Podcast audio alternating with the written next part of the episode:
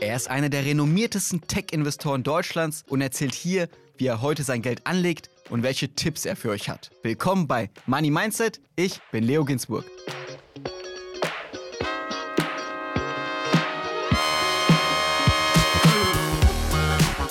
Disclaimer. Die Inhalte dieses Podcasts beinhalten keine Kaufempfehlung der Redaktion. Aktien, Kryptowährungen und Investments sind grundsätzlich mit Risiko verbunden.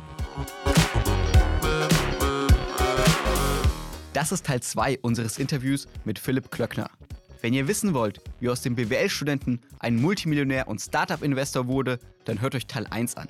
Hier geht es direkt weiter. Wie gehst du generell ran? Also wenn jetzt irgendwie ein Pitch vor dir stattfindet oder wenn du irgendwie überlegst, investiere ich da? Also auf was achtest du? Sind die Gründer entscheidend? Ist das äh, Geschäftsmodell entscheidend oder dein Bauchgefühl eigentlich nur wichtig oder wie gehst du davor? Hm, also das Team ist natürlich entscheidend, das ist das Erste, was, obwohl es nicht zwar, manchmal sieht man das Pitch-Deck früher, aber es ist natürlich wichtig, dass du in der Phase, wo ich investiere, meistens in einer ganz frühen Phase, also noch bevor sogenannte Wagniskapitalfinanzierer dazukommen oder die großen VC-Funds, da geht es hauptsächlich um das Team. Äh, du weißt ungefähr, in welchem Markt sie sich bewegen werden, du weißt ungefähr, wie das Produkt aussehen wird. Das ändert sich aber im Verlauf des Lebens des Startups äh, oft noch, aber das heißt, deswegen ist das Team allein deswegen schon wichtig. Und digitale Produkte bestehen letztlich aus mehr. Also alles, was in einem Startup gebaut wird. Du hast ja keinen Hochofenprozess oder so, wo Kohle und Stahl reinkommt, sondern es geht eigentlich darum, nur menschliche Arbeit zu kombinieren, eventuell mit Daten, äh, eventuell mit ein paar Servern. Aber deswegen sind Menschen unheimlich wichtig. Die Gründer stellen ja auch alle Leute in diesem Unternehmen, werden entweder von den Gründern eingestellt worden sein oder von jemandem, den die Gründer eingestellt haben. Deswegen ist es furchtbar wichtig, wie gut das Team ist. Und ansonsten schaue ich beim Modell darauf, äh, also beim Markt schaut man so ein bisschen, ist der Markt wirklich groß genug und ist das ein Modell, was sich auch für Venture Capital eignet? Manchmal gibt es gute Ideen, die gut funktionieren können, um zwei, drei Leute zu ernähren, äh, auch wirklich Sinn machen.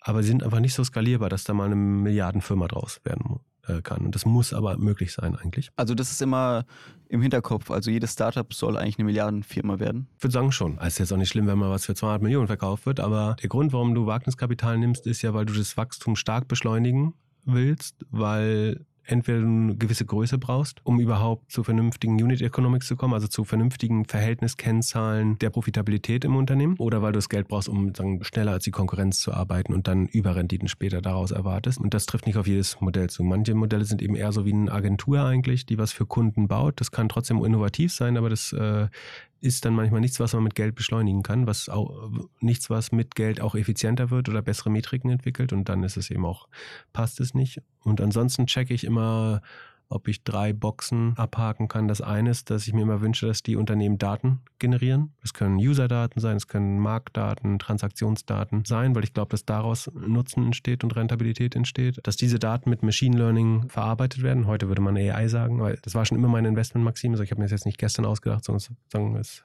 schon bei Ladenzeiler hat man gesehen, wie wichtig das ist. Und das dritte ist, dass das Modell idealerweise irgendeine Art von Netzwerkeffekten oder Viralität entwickelt. Und ich glaube, dass ich das auf fast alle Investments, die ich gemacht habe, anwenden kann, dass das ein starker Treiber davon war. Und wenn ich das nicht sehen kann, dann weiß ich in der Regel, dass es zumindest deutlich schwerer wird. Und äh, deswegen schaue ich, ob, ob die drei Sachen sozusagen vorhanden sind. Kannst du uns ein paar Investments nennen von dir, die wir vielleicht kennen, wenn wir auch nicht in der Startup-Szene so krass bewandert sind? Also gibt es irgendwie bekannte Unternehmen, in die du investiert hast? Ähm, das bekannteste in der letzten Zeit war bestimmt Gorillas, wo ich auch deutlich mehr, als ich normalerweise investiere. Wie äh, viel? damals habe ich 500.000 äh, investiert. Das ist, ich habe vorhin gesagt, ne, die normalen, normale Tickets in Anführungsstrichen sind so 25.000 bis 50.000 Euro. Da konnte und wollte ich äh, etwas mehr investieren. Ähm, das sieht jetzt momentan so aus, als wäre es im Nachhinein nicht das beste Investment gewesen, was ich gemacht habe. Auch das ist okay. Ich bin in O-Strom investiert. Die haben gerade Geld geraced zum Beispiel. Das ist ein digitaler Stromanbieter Stromanbieter, wo man zum Beispiel auch, wenn man Smart Meter hat, den Vorteil nutzen kann, dass Strom nachts günstiger ist. Äh, also man hat nicht jeden Tag den gleichen Strompreis äh, vom Stromversorger, sondern man kann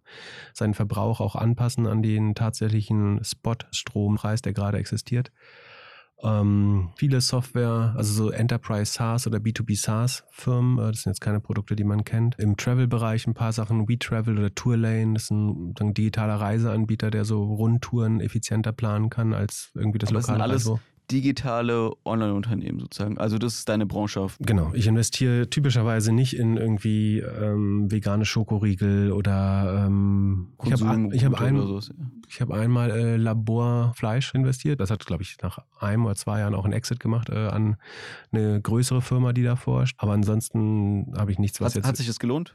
Laborfleisch? Ja, äh, ich glaube, es war in einem Jahr verdrei- oder vervierfacht. Das ist nicht das, also ja, das hat sich gelohnt, und für das, die Zeit war es eine gute Rendite.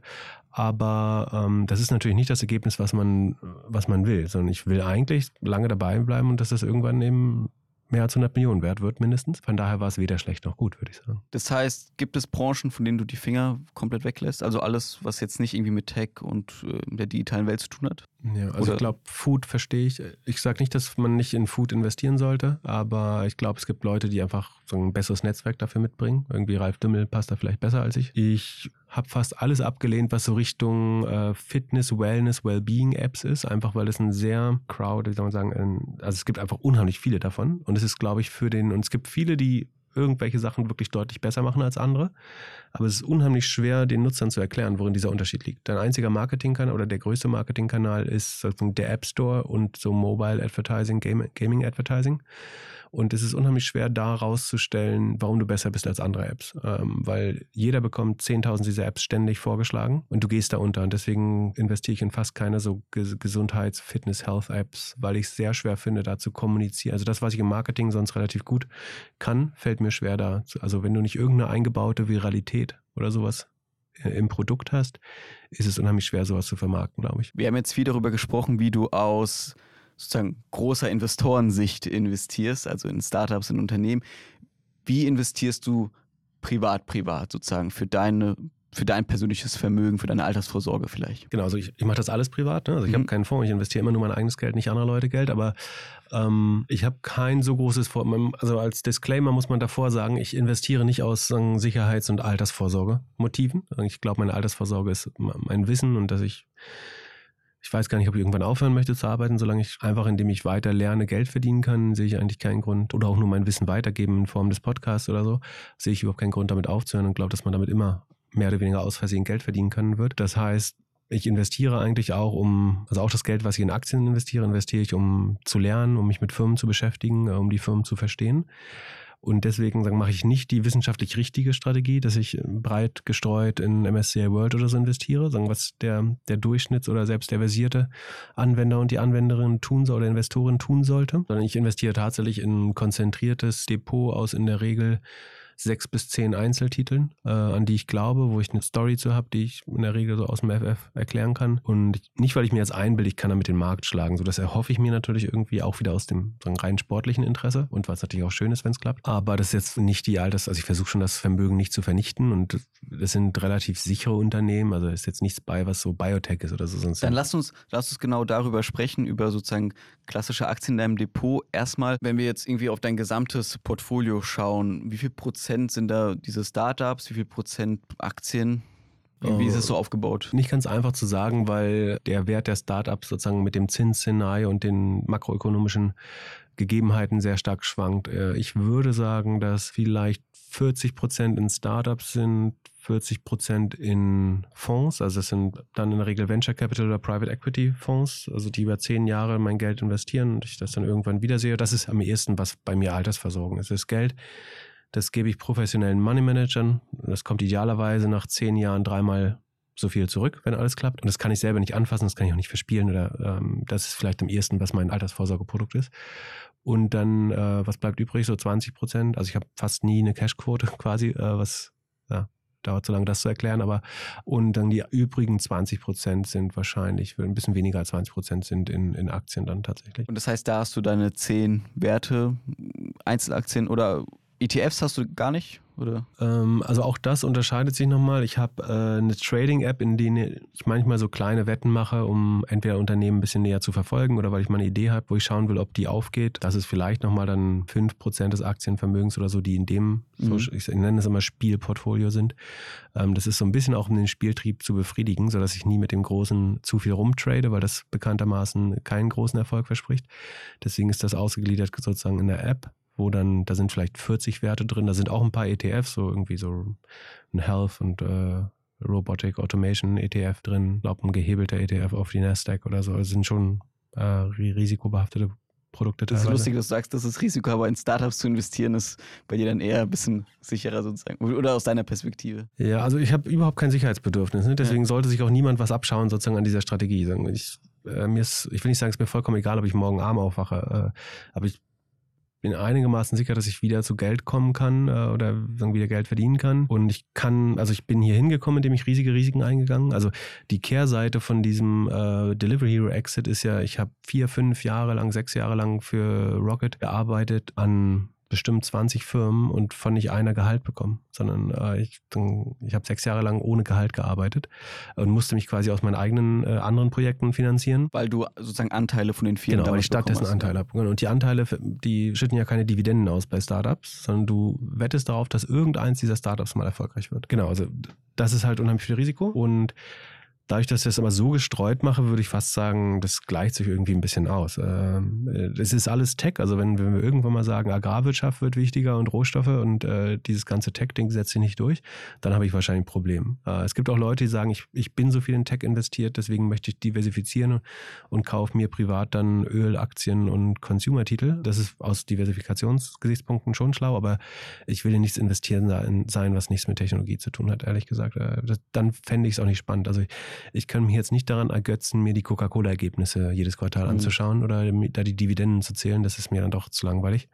Ähm, deswegen bin ich fast nur in Tech- und Softwarefirmen äh, investiert. Was hast du denn so für Firmen in deinem Portfolio? Also eine der bekanntesten, größten Positionen ist Microsoft wahrscheinlich. Äh, vorher war das Amazon, was ich immer für eines der besten Unternehmen der Welt gehalten habe. hab, Warum? Weil es ähm, in der Execution, also in der operativen Ausführung des Business einfach um Längen besser war als die meisten äh, Unternehmen, insbesondere die im, im Handel tätig sind, äh, weil sie brutale Netzwerkeffekte äh, haben, weil sie diese Strategie, dass sie jeden Kostenpunkt in, in ein Geschäftsmodell verwandeln, dass es Amazon Media gibt, dass es AWS gibt, dass es Amazon Logistik gibt äh, und so weiter. Das fand ich sehr überzeugend. Äh, ich habe dann aber, ich weiß nicht, ob zufällig oder doch durch Analyse, man, also nie am Höhepunkt, ne, das will ich nicht behaupten, aber um den Höhepunkt des E-Commerce-Booms während Coronas äh, mich getrennt, weil ich dachte, es wann genau? Äh, müsste ich nachschauen. Kann man im Podcast nachhören. Weil also. ich habe ich hab auch da meine Amazon, ich glaube, wir waren wahrscheinlich nicht im selben Wertebereich, aber ich habe damals auch meine Amazon-Aktien äh, während Corona verkauft, was ich eigentlich bisschen bereue heute, weil ich das Geld einfach nicht gebraucht habe.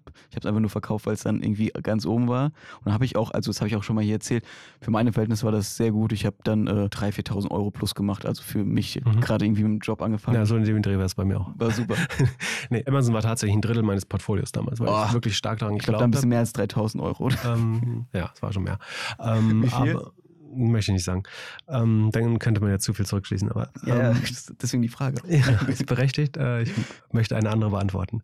Genau, also da habe ich Amazon verkauft, hatte damit, obwohl inzwischen hat sich auch wieder relativ gut entwickelt. Ich glaube inzwischen auch wieder mehr dran und habe das in Microsoft getauscht, weil ich das für mich die nächstbeste Wahl war, weil Microsoft, glaube ich, sehr gute Leadership hat, weil sie gut positioniert sind. Damals diese ganze AI-Fantasie war dann noch nicht drin, aber ähm, ich habe trotzdem stark dran geglaubt. Sie haben die schnellst wachsende Cloud äh, und so weiter. Also würdest du auch jetzt sagen, dass aktuell Microsoft so von den Unternehmen, die man jetzt kennt, dein Lieblingsunternehmen in deinem Portfolio ist? Oder wo du, woran du am meisten glaubst, jetzt außerhalb von deinen Startups? Ja, von den nicht so schnell wachsenden Unternehmen und den schon etwas größeren Unternehmen ist es das, woran ich, also wenn ich jetzt zwischen den, den GAFAs ja. wählen müsste äh, oder den, den Magnificent Seven oder wie die jetzt heißen mit Nvidia und Tesla, dann würde ich wahrscheinlich Microsoft nehmen, weil ich es für ein gutes Verhältnis aus Berechenbarkeit, Profitabilität, Wachstum und so strategische Exzellenz halte. Ja. Ansonsten habe ich so ein paar Titel, sagen, die ich aus meiner täglichen Arbeit kenne, wo ich weiß, dass Unternehmen gern mit denen arbeiten, dass sie skalierbare Geschäftsmodelle haben, weil sie zum Beispiel konsumgetrieben sind. Das heißt, je mehr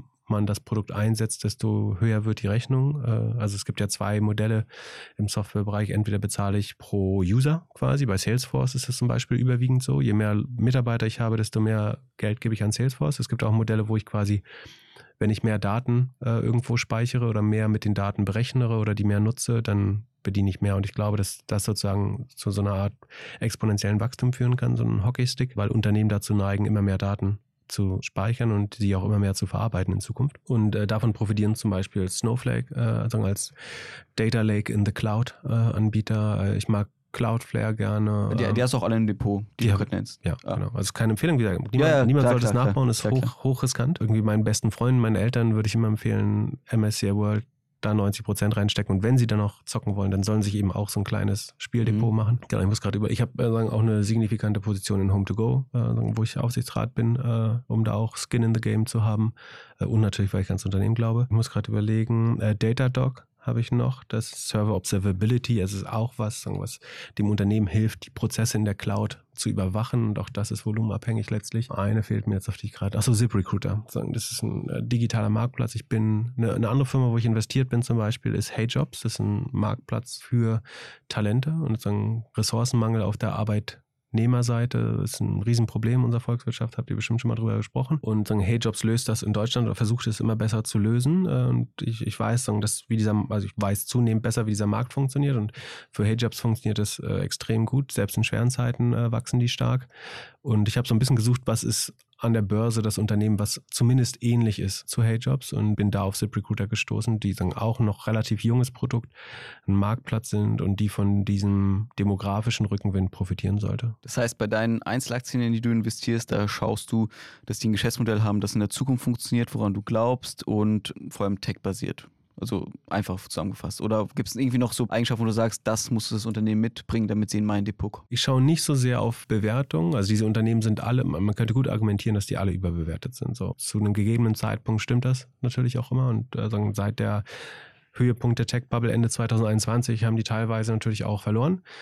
Aber ähm, ich zahle prinzipiell lieber so ein bisschen mehr Geld für ein gutes Unternehmen, als dass ich äh, irgendwann mal bei Aktien möchte ich eigentlich keinen Totalverlust haben. Und wenn ich breiter streuen würde, wäre meine Strategie am ehesten, ich würde ein breites Tech-Portfolio kaufen und ein paar Sachen shorten, wo ich glaube, dass sie relativ eindeutig nicht nachhaltig sind. In unserem Podcast besprechen wir immer mal ja. so Firmen, wo wir glauben, so Beyond Meat oder Oatly oder C3i fällt mir ein, Plug Power, also ein paar dieser Wasserstoffwerte. Ich kann mich immer irren, ne? manchmal kauft dann doch jemand diese Unternehmen und dann verdoppeln die sich über Nacht. Ähm, aber mein Gefühl ist, dass wir relativ gut darin sind, nicht den nächsten Verzehnfacher zu erkennen, aber die Firmen, die nachhaltig eigentlich nicht weiterführbar sind, da haben wir bisher ein ganz gutes. Also wir haben Social Chain zum Beispiel, die jetzt äh, Insolvenz mhm. angemeldet haben, relativ früh kritisch besprochen und ich glaube, das fände ich noch eine spannende Strategie zu sagen. Ich kaufe zwar alles, weil ich gar nicht so viel Ahnung habe und die Preise eh nicht bestimmen kann, aber ich selektiere die paar faulen Früchte, wo ich mir relativ sicher bin, dass die äh, nicht gut laufen. Nee, ich glaube, vor allem, wenn man investiert, denkt man immer daran sozusagen, dass man auf ähm, steigende Kurse setze, aber ich glaube, die wenigsten Leute, vor allem auch im sozusagen Amateurbereich, im privaten Bereich, denken auch darüber nach, zu shorten, sozusagen auf ja, Unternehmen zu setzen, wo man sagt, ja, das wird nichts. Ja, so, äh, shorten ist auch tatsächlich unheimlich schwer, weil es geht ja nicht nur darum zu wissen, also zu wissen, dass ein Unternehmen langfristig nicht funktioniert, ist gar nicht so schwer. Davon gibt es ein, ich würde sagen, einige an der Börse, die relativ klar zu erkennen sind, aber du brauchst, äh, also ein professioneller Shortseller würde dir sagen, du brauchst einen sogenannten Katalysator. Also du brauchst ein Event, einen Zeitpunkt, wo der Markt neue Dinge erfährt, die, du vielleicht schon wusstest oder die du vermutet hast äh, und die dann dazu führen, dass, dass es zu einem rapiden Kursabsturz mhm. kommt. Du musst halt, du musst dir Geld äh, leihen oder du musst dir die Aktien ja leihen zum Shortzellen oder musst für Optionsscheine Produktkosten bezahlen und dadurch hast du immer laufende Kosten. Das heißt, wenn die Aktie nur 2% sinkt jeden Monat, äh, machst du eventuell trotzdem noch Minus. Sondern du brauchst wirklich einen rapiden Kursverfall und musst den noch relativ gut timen. Und das macht es dann relativ schwer. Und deswegen mache ich das jetzt auch sagen, eher spielerisch. Das würde ich mit meinem Hauptdepot jetzt in der Regel nicht machen. Außer vielleicht zur Absicherung, wenn ich das Gefühl habe, wir sind in einer großen Übertreibung, dann kann man sozusagen mit Optionenschein so ein bisschen den, den Weg nach unten absichern. Wir haben jetzt viele junge Hörerinnen und Hörer, die vielleicht gerade jetzt anfangen mit dem Investieren oder irgendwie gerade das erste Geld haben mit dem Job. Und eine Frage, die ich oft stelle, ist, ähm, wie würdest du mit Mitte 20, sagen wir mal, 10.000 Euro investieren? Mit Mitte 20. Ähm Oder was würdest du mit 10.000 Euro machen? Ja, äh, es gibt, ich finde es einen der schwersten Zielkonflikte, weil also ich könnte dir gut argumentieren, warum es wichtig ist, so früh wie möglich mit dem Sparen anzufangen. Wenn du mit 20 anfängst, ist es viel leichter Millionär zu werden, als wenn ja. du mit 40 äh, anfängst. Das andere ist, mit 20 sind 10.000 Euro viel wertvoller für dich, als wenn du 40 oder 50 bist. Dann kannst du eigentlich nicht mehr so richtig viel damit anfangen. Und deswegen würde ich vielleicht sagen, also wenn du Leute auf dem Sterbebett fragst, sagen die wahrscheinlich nicht, oh, ich wünschte, ich wäre ein bisschen früher in einen Sparplan eingestiegen. sondern die sagen, äh, ich hätte gern mal Interrail gemacht, als ich jung war oder sowas. Und habe ich mich nie getraut, habe immer nur gearbeitet. Deswegen würde ich schon überlegen, ob du 2000 Euro davon nicht vielleicht nochmal für eine schöne Reise ein paar andere Länder siehst oder so Interrail oder irgendwas machst ähm, oder mit dem Fahrrad nach China fährst oder was auch immer. Und die anderen 8000 würde ich ja in den MSCI World Sparplan, also nicht Sparplan, sondern als Einmalsumme dann investieren und ich würde versuchen dann äh, irgendwie vielleicht 25, 30 Prozent der Sachen, die wirklich übrig bleiben, nach allen Kosten auch weiterhin äh, anzusparen. Da nicht zu streng sein, also nicht zu viel, aber schauen, dass man es wirklich regelmäßig schafft. Ich glaube, das ist schon der, der, beste Plan, wenn man sich nicht damit beschäftigen will. Wenn man mehr über Aktien lernen möchte, ähm, dann würde ich sagen, vielleicht eher zwei Drittel oder 80 Prozent äh, in den äh, MSCI World, also ein sehr breit gestreutes Produkt. Und dann eben auch so ein kleines Portfolio nebenbei aufbauen, wo man ein paar Hypothesen vertestet. Ich habe was in einem Podcast gehört, ähm, das klang für mich schlüssig. Ich kaufe das mal und beobachte es, kaufe da vielleicht trotzdem auch einmal im MSCI Word, damit ich einen Vergleichswert habe. Immer, das ist die andere Möglichkeit. Aber für Leute, die sich eigentlich jetzt nicht mit Aktien beschäftigen wollen, äh, da würde ich einfach sagen, stumpf MSCI World und nie wieder draufschauen und ansonsten eben das so ein bisschen trennen. Du beschäftigst dich ja sehr viel mit äh, Zukunftsthemen. Was denkst du, was sind so Themen, kurz zusammengefasst, mit denen man sich befassen sollte, damit man in Zukunft erfolgreich ist, sei es in der Karriere, sei es mit seinem Geld? Von was sollte man Ahnung haben? Also grundlegende Wirtschaftsthemen sollte man verstehen, da haben wir schon ein bisschen drüber gesprochen. Und das nächstwichtigste Thema wird tatsächlich, glaube ich, Daten und künstliche Intelligenz. Relativ klar. Ich glaube, so Fusionsenergie könnte auch mal spannend werden, ähm, wobei mit Einschränkungen. Ähm, ich glaube, Quantencomputer wäre nochmal irgendwann spannend, mittelfristig. Sehr kurzfristig, sehr greifbar. Sagen, für deinen nächsten Karrierewege ist, glaube ich, der Wert von von Daten, was man mit Daten machen kann und wie Machine Learning und künstliche Intelligenz sozusagen das veredelt, äh, ist, glaube ich, das, das Wertvollste. Und ich glaube, das ist was, was du in jedem, also es ist nicht so, dass nur Entwickler oder nur Data Scientists oder nur Produktmanagerinnen oder so sich damit beschäftigen müssen, sondern jeder Job wird äh, Machine Learning beinhalten in den nächsten zehn Jahren. Mein jüngerer Bruder hat mich gebeten, diese Frage zu stellen. Wollte wissen, gibt es irgendwie Bücher, die du empfiehlst? Und ich kann mir vorstellen, dass viele Hörerinnen und Hörer diese Frage auch haben. Also gibt es irgendwie Bücher, die du empfiehlst, wo du sagst, die sollte ich auf jeden Fall kaufen, lesen oder irgendwie andere Sachen, wo du sagst, das ist das ja, ist interessant. Das ist eine super Frage, aber der falschen Person gestellt. Lesen ist tatsächlich nicht meine Stärke. Also ich höre unheimlich viel Podcasts. Wie lernst du dann das alles, was du immer, wo du gesagt hast, du lernst so viel, also machst du das irgendwie wie, anders? Wie ich oder? gesagt habe, ich, ich höre was, was ich nicht verstehe und dann google, ja. google ich mich tot, bis ja. ich es verstanden habe. Und ich schnapp halt viel Wissen so in Podcasts äh, auf der Audioschiene auf. Ich habe, äh, ich kann ja sagen, das einzige Buch, was ich über Finanzen gelesen habe, ist tatsächlich von Bodo Schäfer und das ist aber eins der schlechtesten. Also vielleicht habe ich dann, ich könnte, ich könnte ihm die Schuld geben, deswegen habe ich nie wieder eins gelesen. Aber lesen ist tatsächlich, so, im Internet lese ich schon viel, aber Bücher lesen, ja. ich werde dabei zu sehr abgelenkt. Also in dem Moment, wo ich irgendwas lese, versuche ich das sofort im Kopf an, anzuwenden, weiterzudenken. Und ich lese dann aber so mechanisch weiter und auf, also ich lese auf Seite 2 was, was mhm. ich spannend finde und denke, hm, was wäre denn damit, wenn ich das hier auf die, auf die Firma anwende? Und dann merke ich, ich bin auf Seite 40 und ich weiß nicht mehr, was in den letzten 38 Seiten stand. So, ja. so, so funktioniert Lesen für mich und deswegen macht es keinen Sinn. Es gibt äh, natürlich die Bücher von Warren Buffett und so, die sicherlich Sinn machen, aber ich, mir fällt es wirklich schwer. Oder vielleicht muss es auch gar nicht mit Finanzen zu tun haben. Oder gibt es sonst, oder vielleicht auch Podcast, wenn du sagst, du hörst viel Podcast, gibt es irgendwas, also was sich jetzt äh, Leute sich direkt reinziehen reinziehen sollten, wenn sie jetzt auch mehr wissen wollen oder irgendwie mehr von der Welt verstehen wollen. Muss auch gar nichts mit Wirtschaft, mhm. Finanzen äh, zu tun haben. Also irgendwie, wo du sagst, das hat dich irgendwie sehr geprägt. Ich würde die Zeit investieren, um mit schlauen Leuten zu reden. Also Konversationen betreiben, weil es A bringt sich dazu selber nachzudenken und das zu üben. Ich meine, Bücher sind toll, weil du Menschen, die du niemals treffen wirst, quasi da so ein bisschen reinschnuppern kannst. Aber das ist eigentlich das Tolle an Podcasts auch. Ich würde einen Interview-Podcast raussuchen. Das ist der große Vorteil von Podcasts, dass du mit Leuten, ein guter Podcast ist meiner Meinung nach so, dass du dich fühlst, als sitzt du mit jemandem am Tisch, den du was fragen kannst, äh, den du aber niemals treffen würdest, weil er viel zu weit weg ist. Irgendwie so ein Elon Musk oder keine Ahnung, bei Warren Buffett. Und da würde ich vielleicht anfangen. Irgendwie Lex Friedman Podcasts sind, glaube ich, sehr schwere Kost, aber sehr spannend. Ähm, alles gesagt sind wir beide Fans von, äh, haben wir gerade festgestellt. Also, wenn man im Deutschen bleiben will, UMR ist super für Unternehmen Unternehmerpersönlichkeiten. So, wenn man das hier hört, hört man diesen Podcast ja offenbar auch schon. So, der, der hilft sicherlich auch. Ich hoffe doch. Ähm, Was würdest du deinem 18-jährigen, 20-jährigen Ich heute raten mit dem Wissen, wo du heute stehst? Ich glaube, ich, äh, ich werde das oft gefragt, oder wenn ich äh, an Universitäten bin. Ich spreche manchmal vor Schülern oder äh, vor, vor Studierenden.